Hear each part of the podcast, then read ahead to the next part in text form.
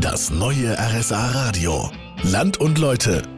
Burgen und Mauern aus dem Mittelalter sind im ganzen Allgäu überall zu finden.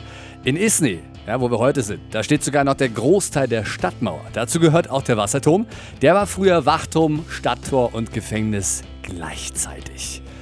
Erich Leib, mit dem reden wir jetzt. Der macht nämlich wöchentlich Führungen durch den Turm. Da ist mittlerweile ein Museum drin. Und wir stehen gerade in dem Teil, in dem früher die Gefängniszellen waren. Kalt und äh, wirklich mehr als ungemütlich ist es jetzt hier.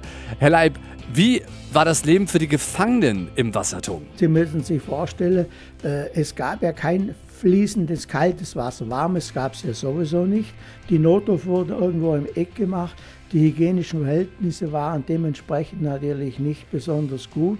Und vor allem äh, war es ja so, dass die Gefangenen im Winter sehr kalt gehabt haben. Tja, also wenn man sich das vorstellt, dann fühlt man sich spontan unwohl. Äh, mir sind aber die Malereien an den Wänden auch aufgefallen. Sind die von den Gefangenen noch? Ja, die haben ja Zeit gehabt. Es sind auch beispielsweise noch Einkerbungen drin, 20, 30 Striche, wo sie praktisch jeden Tag eingeritzt haben, wo sie hier eingesessen sind. Spannend. Also ich hoffe, so lange muss ich jetzt nicht hier bleiben, dass ich irgendwann mal Striche dran male. Äh, vielen Dank, Herr Leib. Ich mache mir jetzt mal auf die Socken zu äh, Margret Kaiser. Die kennt die schönsten Plätze in Isny und die wollen wir natürlich heute auch noch ganz genau unter die Lupe nehmen.